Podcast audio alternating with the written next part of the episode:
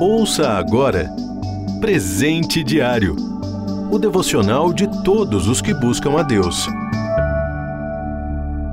Hoje é 12 de março. O título de hoje é Disse Tudo. Leitura bíblica, João capítulo 4, do versículo 39 ao 41. Versículo-chave. Venham ver um homem que me disse tudo o que tenho feito. Será que ele não é o Cristo? João, capítulo 4, versículo 29. Ter todos os segredos do coração revelados pode parecer assustador. A mulher samaritana, mencionada no texto da leitura bíblica de hoje, ficou bastante assustada numa conversa que teve com um homem inicialmente desconhecido para ela.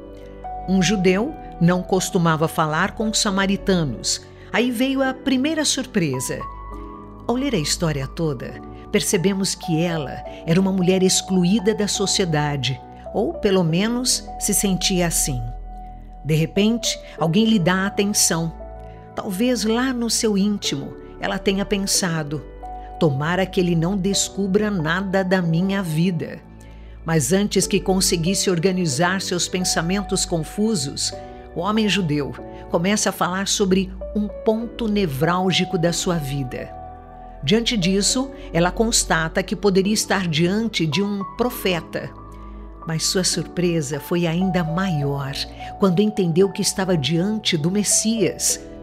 Depois disso, percebemos que ela não estava mais preocupada porque aquele homem sabia tudo da sua vida. Pelo contrário, uma grande alegria tomou conta dela correu ao seu povoado e espalhou a notícia. E o testemunho dela foi justamente o fato de Jesus ter revelado tudo o que ela fez na vida.